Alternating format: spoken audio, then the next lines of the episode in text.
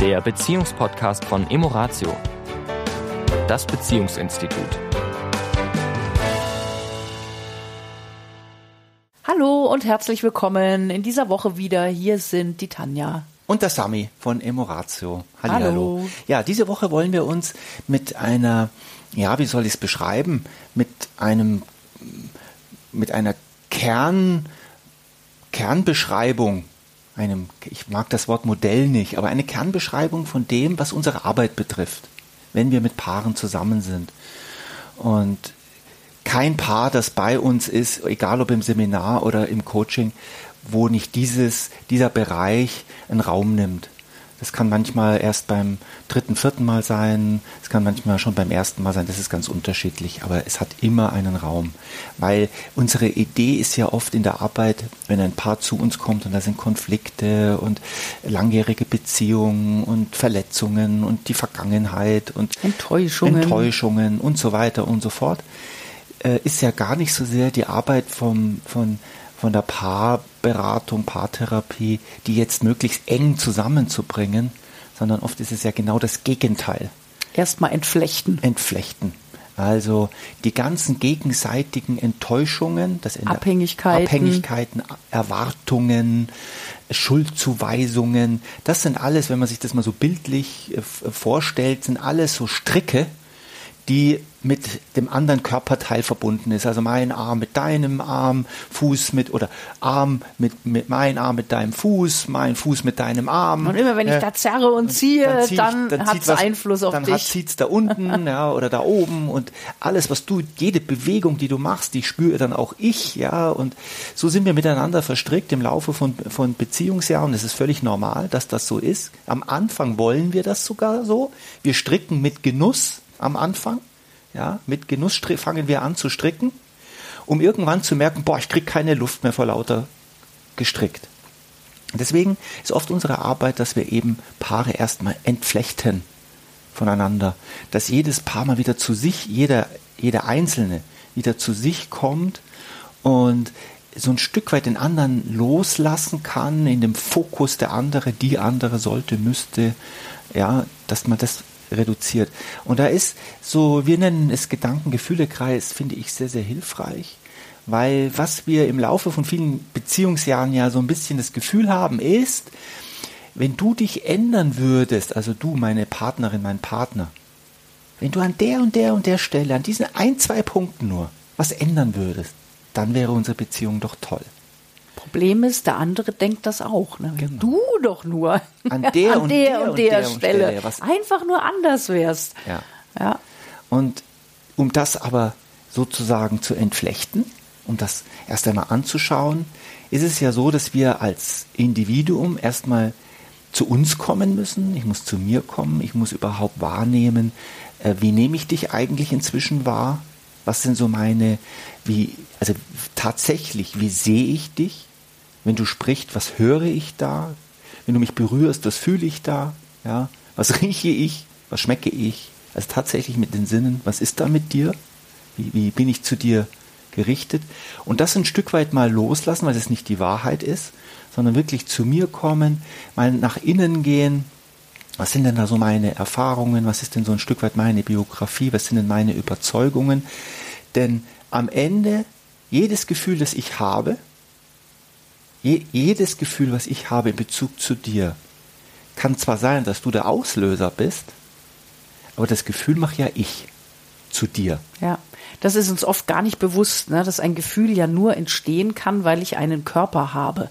Einen Körper, der auf etwas reagiert, Und auf- Hormone ausschüttet, Auf was reagiert er?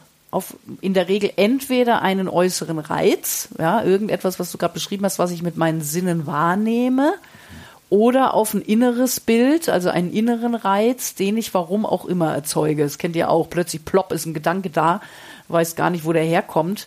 Gab vermeintlich keinen äußeren Reiz und trotzdem bist du plötzlich in einem Gedankenkarussell, wo du denkst, wo komme ich denn jetzt da drauf? Ja. Ja. Aber per se ist ja der, der äußere Reiz erst einmal wertfrei. Also wie, was meine ich damit? Das klassische Beispiel ist, vier Leute sitzen in einem Auto, wir, wir, dieses Auto fährt auf der Autobahn, einer fährt, drei sitzen dabei und dieses Auto wird geschnitten, kommt fährt also einer etwas unachtsam vorne rein und es muss vielleicht gebremst werden. Und jetzt gibt es vier Menschen, die diese Situation wahrnehmen im Außen, diesen Reiz, diesen Auslöser. Und alle vier reagieren anders. Der eine hat vielleicht Panik, der andere sagt, es war doch nicht so schlimm. Der nächste sagt, naja, aber den müssen wir schon anzeigen. Der vierte hat es gar nicht mitgekriegt. Der vierte hat es gar nicht mitgekriegt. So, der, die Situation im Außen, das heißt dein Verhalten, jetzt mal, nehme ich es mal auf uns als Paar, dein Verhalten, wenn, das, wenn du vier Männer hättest, vier unterschiedliche Männer, äh, nein, darfst du nicht. da gab es doch so ein Konzept. äh, nimm mal an, du hättest vier Männer. Das gleiche Verhalten von dir bei diesen vier Männern würde zu vier unterschiedlichen Reaktionen führen. Das heißt, das, was mich vielleicht begeistert, würde einen anderen vielleicht nerven. Und das, was mich nervt, wird vielleicht andere begeistern. Ja? Und deswegen ist es ja ganz wichtig zu verstehen, dass alles, was ich über dich denke, alles, wie ich dich bewerte, alles, wie ich dich erlebe, erstmal meine subjektive Wahrnehmung ist. Deine Interpretation meine auch. Interpretation. Und diese Interpretation löst in mir, wir nennen es im Volksmund ein Gefühl aus. Tatsächlich schütten wir biochemisch Hormone aus. Ich finde es schon mal spannend, dass, also dieser Schritt erst einmal, dass wir den überhaupt erstmal wissen, zur Kenntnis nehmen, dass meine Bewertung über die Situation, wie wir jetzt gerade miteinander hier reden, bei mir biochemisch in meinem Körper etwas auslöst. Wenn du etwas sagst, was mir gefällt, dann hui, schön, dann merke ich vielleicht Dopamine, ja. Und wenn du etwas sagst, was mich hm, ja, vielleicht Adrenalin. Was ist meine Bewertung über deine Aussage? Und wenn man das mal in einem Zusammenspiel. Dann wird klar, wie Körper, Geist und Seele zusammenhängen. Ne? Aber, aber hallo. aber hallo. Und das über Tage, Wochen, Monate, Jahre, Jahrzehnte dann wissen wir, was Verstrickungen in uns auslösen können. Und es ist gut manchmal, also es ist erst einmal gut, dass ich Verantwortung für meine Gefühle übernehme. Ich produziere die. Mhm. nehmen wir doch mal, nehmen wir mal ein konkretes Beispiel. Also nehmen wir an, wir haben ein Paar, mhm. ähm, wo, wo sie vielleicht auch durch die ein oder andere Erfahrung in der Beziehung, und bitte dreht es einfach rum, ich will jetzt einfach nur mal ein Bild kreieren. Ja. Ne? Also sie zum Beispiel die Überzeugung hat, Partner ist unaufmerksam. Ne? Vielleicht sind sie auch schon länger zusammen und ne, jeder ist in seiner Welt. Sie hat für sich die Überzeugung gewonnen, er wäre unaufmerksam. Wenn diese Überzeugung in einer Person ist, dann neigt unser innerer Radar dazu, für diese Überzeugung Beweise zu finden.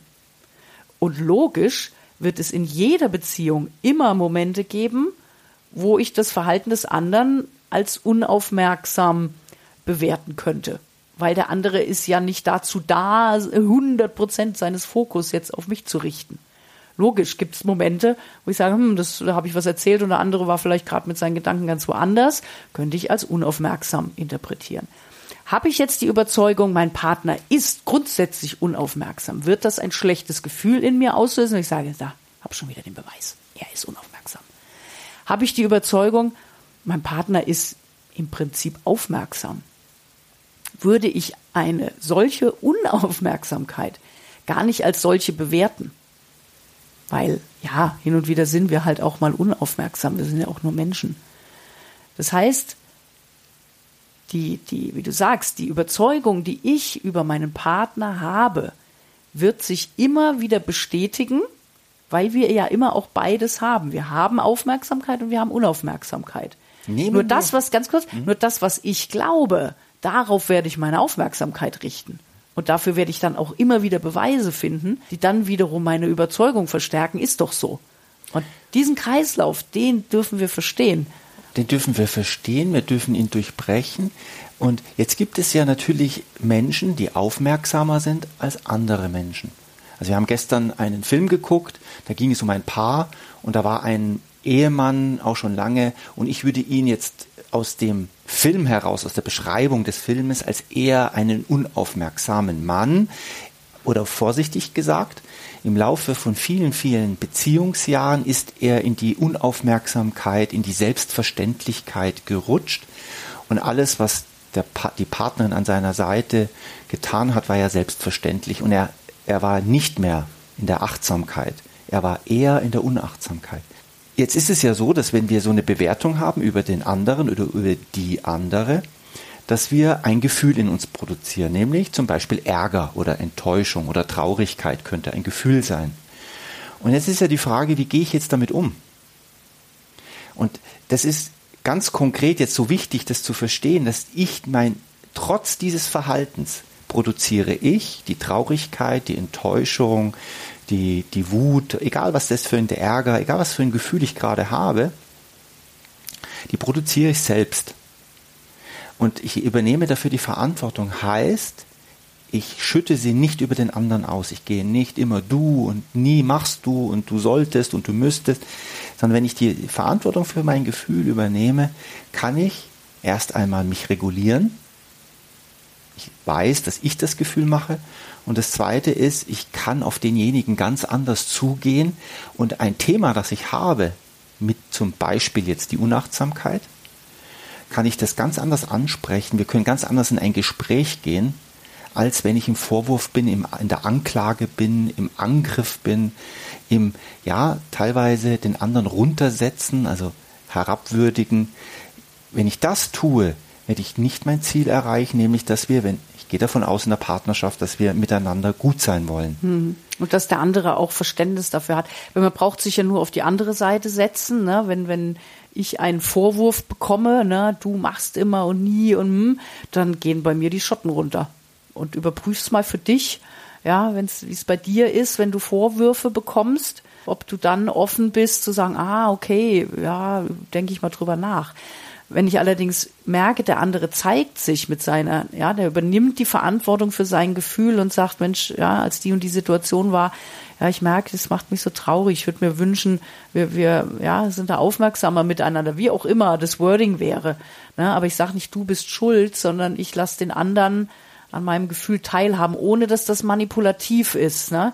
So, mhm. ne, weil du bin ich jetzt traurig, ne? Also das ist ein schmaler Grad, ja, mhm. zwischen sozusagen äh, nicht Vorwurf, aber so manipulativ, du bist ja doch verantwortlich dafür, dass mir nicht gut geht, ne, sondern ganz klar, ich habe die Verantwortung für mein Gefühl. Ich ordne das so ein. Ne, aber ich möchte trotzdem mit dir drüber sprechen, damit du weißt, wo ich da gerade stehe.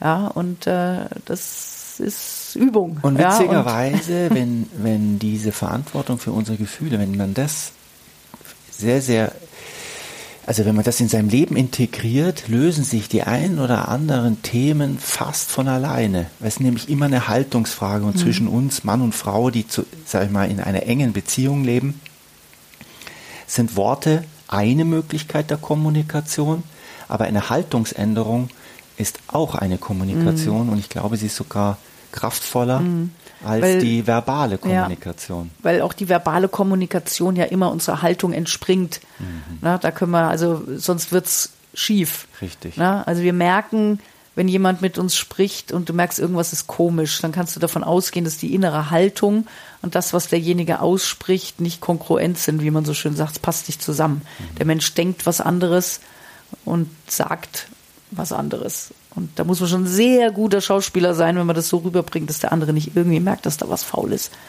Ja, also maximale Transparenz. In diesem Sinne, eine, eine, schöne, Woche. eine schöne Woche euch. Ciao. Ciao. Das war der Beziehungspodcast von Emoratio, das Beziehungsinstitut. Weitere Informationen zu unseren Seminaren und Paarberatungen finden Sie im Internet unter www.emoratio.de.